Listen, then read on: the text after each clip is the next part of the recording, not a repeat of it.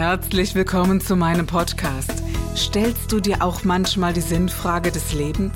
Auf der Suche nach Glück und Leichtigkeit? Ist Erfolg für dich ebenso wenig eine Frage des Zufalls? Wir reden über alles, was uns Menschen bewegt, im Kerstin Scherer Podcast.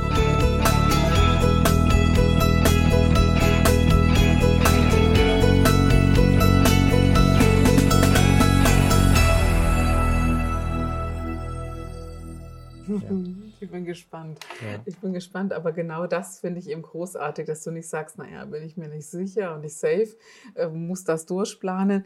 Damit äh, symbolisierst du auch so ein bisschen, du bist nicht nur darauf aus, dass alle dich ganz toll finden und das also sorry, äh, jetzt habe ich ja doch ein bisschen Ahnung, gerade so in, der, in dieser Speaker-Szene sind schon viele Speaker, denen es eigentlich in der Hauptsache darum geht, dass sie gebucht werden, dass viele sie toll finden und wenn ich das mal so sagen darf, auch so, die, dass das Ego genährt wird. Und äh, ich meine das gar nicht nur äh, negativ, sondern ich glaube schon, dass es einen Unterschied macht, äh, welche Ausrichtung nach draußen hast. Also ob du auf der Bühne stehst und sagst, alle müssen mich toll finden und es auch so eine Art Kampf ist, oder ob du vorne stehst und sagst, hey Leute, ich gebe alles.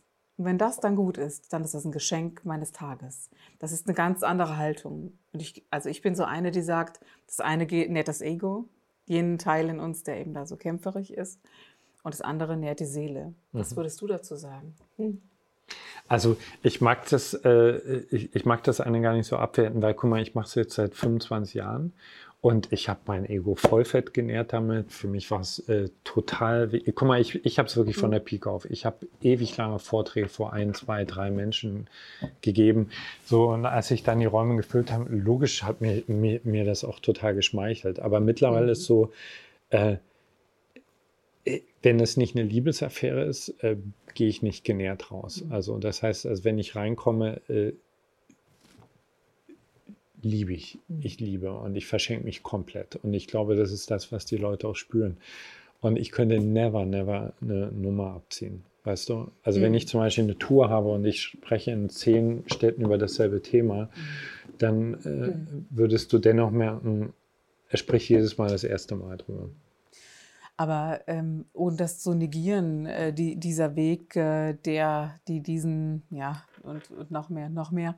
Äh, ich habe halt schon einige in meinen Seminaren gehabt, die, ja, die auch sagten, Mensch, äh, ich war fast ein Narzisst am Schluss. Also es war ganz schlimm. Es hat, ich habe mich für nichts und niemanden mehr interessiert, weder für meine Frau noch, noch für mein Umfeld. Also ich war da mehr als bei mir, um es mal so auszudrücken. Und mh, hm, ganz gleich, wie es ist. Ich glaube schon, dass das eine Kraft ist, die auch mal gegen dich gehen kann als Mensch. Die, die ich kenne, sind sehr krank geworden dadurch, bis sie dann einfach mal so einen gewissen Wandel verzogen haben. Hast du auch so einen Punkt gehabt, dass du dann irgendwann bemerktest, Mensch, äh, jetzt muss ich mich weiterentwickeln oder muss einen Schritt weiter, um genau dahin zu kommen, wo du heute bist? Also, Oder war das so gleitend nee, in der also, Entwicklung? Nee, ich habe, äh, also ich glaube, ich bin totaler Dickkopf. Ich habe richtig viel Scheiße gebaut und ich sage mal so, wenn ich nicht das Glück gehabt hätte, zwei wundervolle Frauen einen Doppelpack zu bekommen, also meine Frau und ihre Tochter, die total schnell meine Tochter geworden ist, die mir so viel bedeutet haben, dass ich äh, immer wieder bereit war, das, was ich auf der Bühne erzähle, wirklich auf den Prüfstein zu legen, äh, dann wäre ich wahrscheinlich ein Riesenarschloch geworden. Also, mhm. weil wenn Punkt. Also ich finde zum Beispiel Bewunderung absolut verführerisch. Und äh, ich sage mal so mein. Ich auch, Veit, ganz ja, ehrlich. Ja. Also, da, da ja. also ich erzähle ja immer und sehe und hast nicht gesehen, ne? aber ganz ehrlich, natürlich dockt das genau im Ego an. Ne? Also, das ist ja logisch. Und, ähm, und ich müsste lügen, das nicht. Ich finde das auch in Ordnung bis zu einem gewissen Grad, wo du sagst, naja, und zu Hause äh, musst du es halt doch mal auf den genau. Tisch legen und denken, hm, da hast du wahrscheinlich zwei Möglichkeiten. Entweder man beschäftigt sich damit oder äh, es wird richtig, richtig übel, ja. Also meine absolute Erdung ist Andrea, was mhm. das betrifft. Also die war von Anfang an mit dabei und äh, Andrea ist einfach knalllos eingeschlafen. Also wenn, wenn ich da vorne eine Nummer abgezogen habe, saß, äh, alle, mhm. alle saßen da, haben mich bewundert. Andrea saß drin und hat einfach gepennt. Und mittlerweile ist mein Gradmesser, wenn ich schaffe, über ein Thema zum 20. Mal zu sprechen, meine Frau hört wach zu, äh, okay, dann weiß ich. Und insgeheim ist auch so. Also, also die steht nicht auf so ein affiges Gehabe. Ne? Also ich habe deine Frau jetzt nee, dankbar nein, kennengelernt nein. und ich, äh, du weißt ja, dass ich sie sehr, sehr schätze. Ja, ja. Und, ja. und das finde ich eben so Granate. Weißt du, so heiße Luft, da stehe ich auch nicht drauf. Nee. Und äh, das finde ich mehr als. Ja, und die geht mir dann aber auch wirklich sofort auf den Sack, verstehst du? Also ja. im Sinne von, die ist ich dann meinen Mann auch sofort auf den Sack und fragt nicht nach Sonnenschein. Es nee. gibt Momente, wo der mich am liebsten am Mond schießen würde und sagt, nee, jetzt kommt die schon wieder um die Ecke. Aber dieses, ähm, man, unauthentisch, das, oh nee, das ist doch wie Lügen, sage ich immer. Ja, und guck mal, also aus irgendeinem Grund ist ja äh, das Thema Tod für mich, seit, seit ich 13, 14 bin, ist absolut präsent in dem Sinne von, dass ich, ich, ich gehe davon aus, dass wir mehrere Leben haben und dennoch gehe ich davon aus, ich habe in diesem Leben was abzusetzen und wenn ich das nicht mache, das ist die Hölle. Mhm. So am Schluss festzustellen, mhm. fuck, das ist die Hölle. So, äh, ich weiß, dass ich in meinen letzten 20 Minuten werde ich nicht da sitzen und mal durchrechnen, wie viele Bestseller ich geschrieben habe. So. so. Ja, aber was für eine Erkenntnis. Du, du kannst es mir glauben, es gab schon Leute, die genau das Gegenteil gesagt haben, die gesagt haben, ich habe so viele Bestseller geschrieben und ich habe so viel Geld am Konto, natürlich nehme ich das mit. Und dann dachte ich, das sei ein Scherz. Ja, Ernsthaft. Ja. Ich habe gedacht, es ja. war ein Witz. Wow. Ne? Ja, genau. Nein, war kein Witz. Und dann dachte ich, oh mein Gott, ja, unbelievable. Das, also das letzte Hemd hat keine Taschen, aber ich finde diese 20 Minuten viel interessanter, nämlich, dass man gar nicht sagt, ab tot, sondern vorher dieser Kampf. Also ich bin in der Sterbebegleitung tätig ja. und habe viele Menschen genau mit diesem Kampf erlebt und begleitet. Und ich finde, das habe ich mir echt geschworen, Veit. Also erstens sage ich jedem immer, was ich denke, hm. was nicht alle mögen, was ich denke, fühle und wie ich dazu stehe. Und ich kläre die Dinge direkt. Ich habe keine Lust, dass ich wie manche Menschen wirklich vier, sechs Wochen lang sterben muss oder im Sterbeprozess leiden muss, bis der Übergang gelingt. Das ist ja. so meine Vorstellung davon. Und deswegen finde ich diese, äh, diese 20 Minuten von dir jetzt sehr interessant. Weil genau darum geht es doch. Das ist die Hölle, wenn du mit dir ringst, wenn du Dinge verpasst hast, wenn du nicht die Liebe gelebt hast, die andere und du selbst gebraucht hast. Das finde ich total wesentlich. Manchmal glaube ich sogar, dass es um nichts anderes geht, als diese Erfüllung dieser Dinge und Themen miteinander. Du, ich habe ja, äh, als, als ich Segenvögel geschrieben habe, ne, da habe ich mich, ich hab mich in die Berge zurückgezogen, hatte ein leeres Blatt und dann habe ich mir okay, und ich wusste irgendwie, der erste Satz ist der wichtigste. So, alles andere kommt. Und dann kam relativ bald kam, du stirbst, beginne zu leben. Und das ist, also wenn ich meine komplette Arbeit eindampfen sollte auf eine Botschaft, dann ist es die. Und ich habe mich lange gefragt, okay, also warum treibt mich das so rum?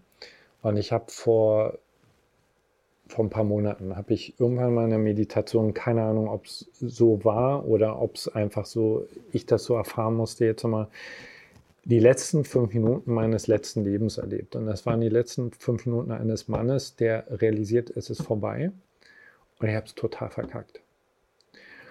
Und das, was ich da gefühlt habe in dieser Meditation, habe ich noch nie in meinem Leben gefühlt. Also ich kenne Traurigkeit, ich kenne Wut, ich kenne Angst, aber das war anders. Das war, das war die komplette Agonie. Das war das komplette, es ist vorbei, ich kann es nicht wieder gut machen.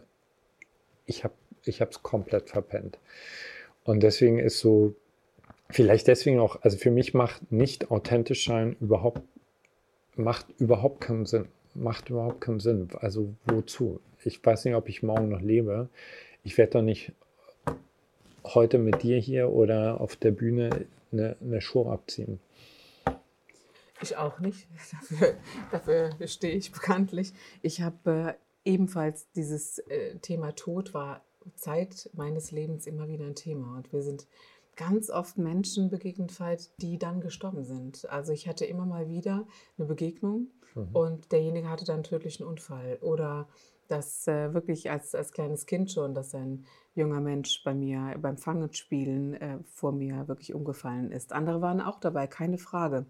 Aber dieses frühe Auseinandersetzen müssen mit dieser Endlichkeit war ein Riesenthema für ja. mich. Irgendwann dachte ich, dass ich deswegen einzigartiger bin im Umgang mit Tod als andere.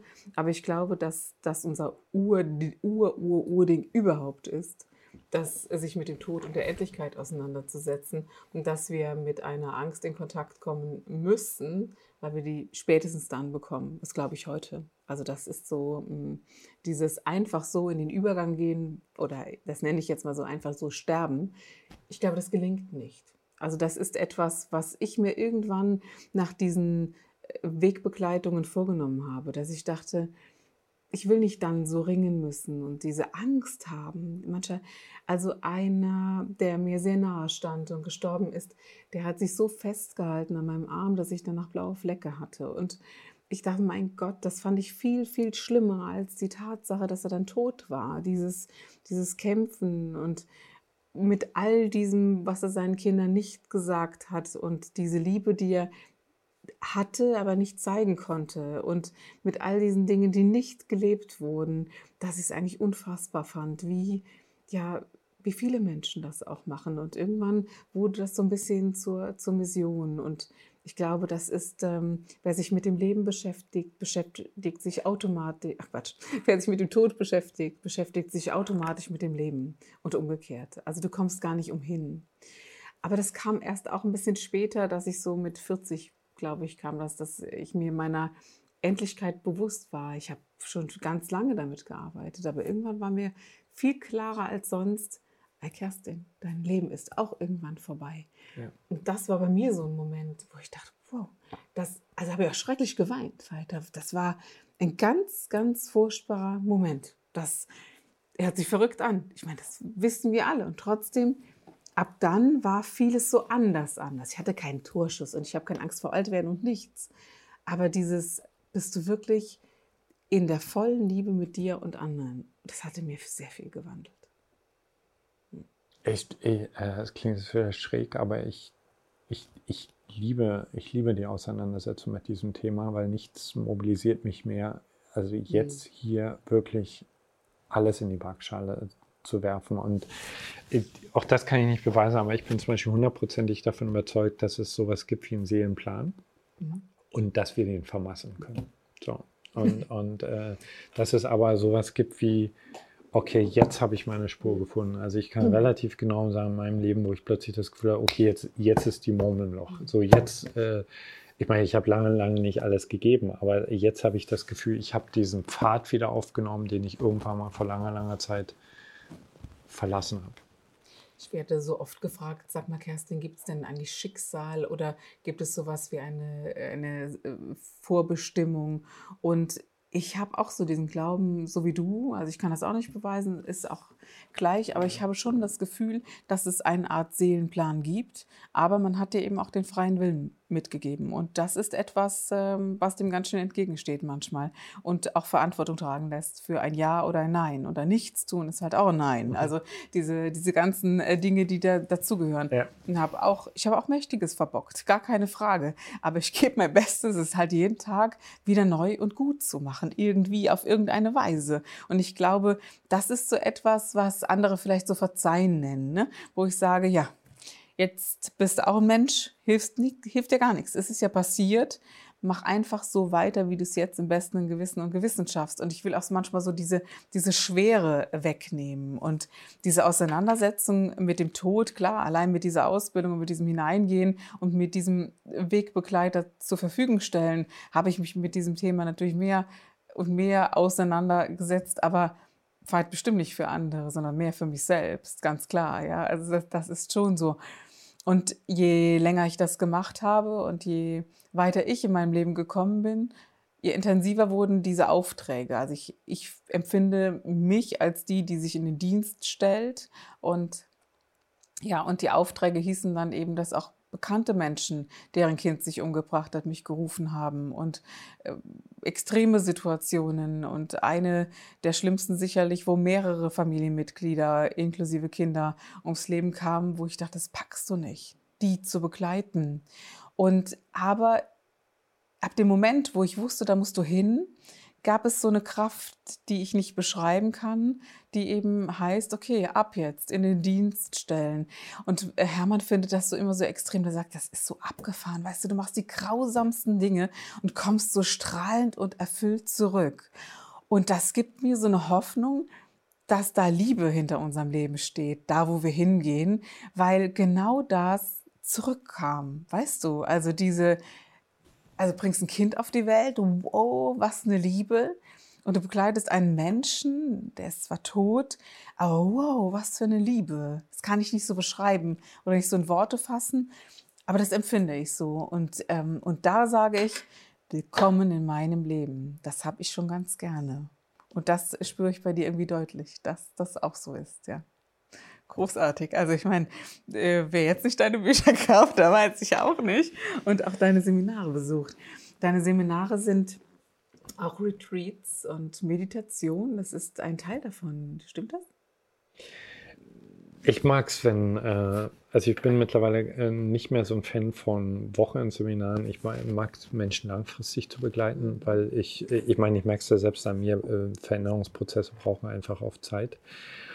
Ich weiß nicht, es ist so alles möglich. Ich glaube, so, äh, was es ganz in der Tiefe ist, dass Menschen, egal welches Thema ich unterrichte, Menschen kommen zu uns, um sich A selbst zu vergeben. Ich glaube, dass wir uns alle, dass das ein Planet ist, wo Menschen landen, die sich zu vergeben haben und sich zu erinnern. Einfach daran zu erinnern, dass wir alle Licht sind und dass wir alle wundervoll sind und dass es total bescheuert ist, auch nur einen Moment zu verpassen.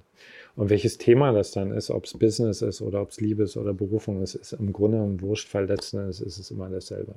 Immer. Also es ja. steht immer, immer das Gleiche dahinter. Exakt. Immer. Da kannst du dich ja. umdrehen, wie du möchtest. Ja. Und das sehe ich so in meiner Arbeit ganz gleich, wenn du ja, wenn, wenn es darum geht, kommen wir, äh, Kerstin, Aufstellungsarbeit bitte mal mit mir, weil äh, ich in der, in der beruflichen Insolvenz bin und da steht eben doch die Mutter dahinter, die ein, ein tiefen Konflikt ist oder, oder, oder die, ja, und die Sehnsucht ist doch die gleiche, die wir Menschen alle in uns tragen und am Ende des Tages sind eben unsere Sehnsüchte alle gleich.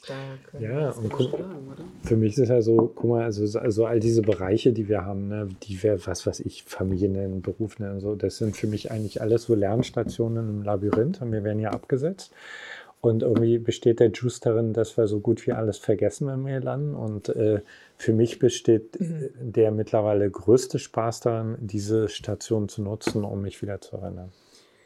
Es ist ja manchmal äh, interessant, wie wir uns erinnern oder durch was wir erinnert werden. Und manche haben ja nur so eine Idee in sich, dass man es noch nicht mal so in Worte fassen kann. Also so eine, so eine tiefe Sehnsucht. Ich war mal in einem Kloster und in diesem Kloster gibt es so eine Ecke, da betet man für kranke Kinder. Und äh, in die, die glaubten, dass sie eben Hilfe erfahren haben über das Gebet, haben so Tafeln an die Wand äh, gebracht. Und ich gehe gerne zum Meditieren ins Kloster und ähm, habe so eine Frau beobachtet. Eigentlich so im Gebet äh, habe ich gesehen, wie lange sie da gesessen ist, über eine Stunde und länger.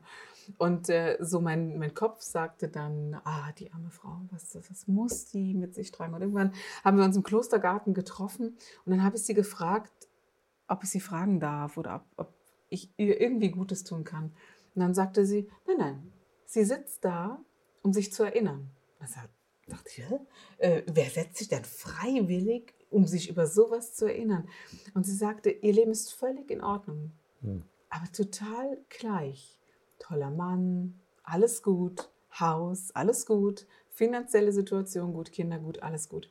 Aber sie hätte so eine Sehnsucht in sich, nach etwas hinter den Dingen, also hinter hm. den, dem, was man sieht und hinter dem. Und da habe ich gesagt, naja, schon okay. Also man muss sich ja nicht dorthin setzen. Äh, es gibt auch andere Bereiche, aber irgendwie konnte ich spüren, ja, wie viele haben diese Sehnsucht. Da muss gar nichts Leidvolles passiert sein, aber sie wollte sich erinnern an dieses wo wir herkommen. Weißt ja. du, wahrhaft herkommen meine ich damit, ja. an unsere Ursprungsheimat, was auch immer das bedeutet für den Einzelnen. Ich will da gar nicht so solche Bilder aufmachen alleine, aber diese Sehnsucht nach dem, was dahinter steht und nach diesem, ja, dieser Liebe, äh, die ich jetzt nicht als partnerschaftliche Liebe bezeichne, aber nach etwas Größerem. Und dann erinnert sie sich und dann geht sie kraftvoll nach Hause. Fand ich ein faszinierendes Bild. Du machst viele solcher Bilder auf. Also ich brauche dir eigentlich gar keine erzählen, oder? Ähm, wenn du in diesen Seminaren bist, würdest du heute nicht auch gerne, also mir geht es jetzt so, ich will das gar nicht mehr Seminar nennen, sondern ich habe noch kein Wort gefunden, ne? Irgendwie, wir treffen uns oder wir begleiten uns oder was weiß ich was. Aber ich finde schon dieses Wort Seminar so klein. Weißt du, wie ich meine? Ja, aber äh, also ich habe gelernt, dass ich in, äh, irgendwelche Schubladenbegriffe verwenden muss, damit äh, Leute erstmal andocken können. Zum Beispiel steht auf, äh, guck mal, wenn du meine Vita liest, äh, steht da Coach. Ich würde mich überhaupt nicht als Coach begreifen, dafür bin ich viel zu ungeduldig. Aber Leute müssen erstmal irgendwo andocken. Und mir ist ehrlich gesagt mittlerweile schnurzpieps egal, wie es heißt. Mittlerweile vertraue ich auch darauf, dass, dass die Leute kommen. Und ich bin schon auch richtig gern Lehrer. Das heißt also, wenn ich so Sachen finde, die ich faszinierend finde, also auch Metalandkarten vom Leben, Konzepte, also ich unterrichte wirklich auch gern. Hm, kannst du so den Zuschauern ein bisschen mehr darüber erzählen, dass wir so ein Bild davon bekommen? Was, was erwartet uns, wenn wir zu deinem Seminar kommen? Unterschiedlich, also je nachdem, was für ein Thema. Aber zum Beispiel jetzt gerade mache ich, äh, gebe ich eine Ausbildung, geht über anderthalb Jahre, die heißt Energizer und Hüter-Programm. Und ich gehe, also ich beginne eigentlich immer mit ganz einfachen Grundideen. Meine Grundidee bei dieser Ausbildung ist, jeder von uns ist eigentlich in jedem Augenblick rein potenziell ein Energizer. Ein Energizer heißt, wir beide können das Gespräch jetzt voll abfacken und, und äh, einschlafen. Oder aber wir können uns gegenseitig Fragen stellen und wir können Dinge tun, die mehr Energie mhm. freisetzen. Das ist für mich ein Energizer. Und das kann jeder. Jeder kann es in seiner Ehe, je, äh, in seinem Unternehmen, wo auch immer. Und Hüten ist für mich die andere Komponente. Du sagst Liebe dazu. Also unsere Fähigkeit zu sagen, okay, das jetzt gerade ist ja nicht nur ein Gespräch, sondern wir hüten gerade den Raum, wir hüten bestimmte Ideen, wir hüten diesen Raum auch für die Menschen, die gerade zuschauen. Mhm. So, das ist die Grundidee und dann haue ich alles rein, was ich weiß dazu. Also sowohl wirklich Skills, also Fähigkeiten, Kommunikationstraining, alles, aber eben auch immer eine, eine tiefe Arbeit, weil ich davon ausgehe, dass ich einen Menschen nur so weit begleiten kann, wie ich selbst gegangen bin. Also, dass mir alle Diplome dieser Welt nichts nutzen, mhm. wenn ich über was rede, was ich nicht kenne.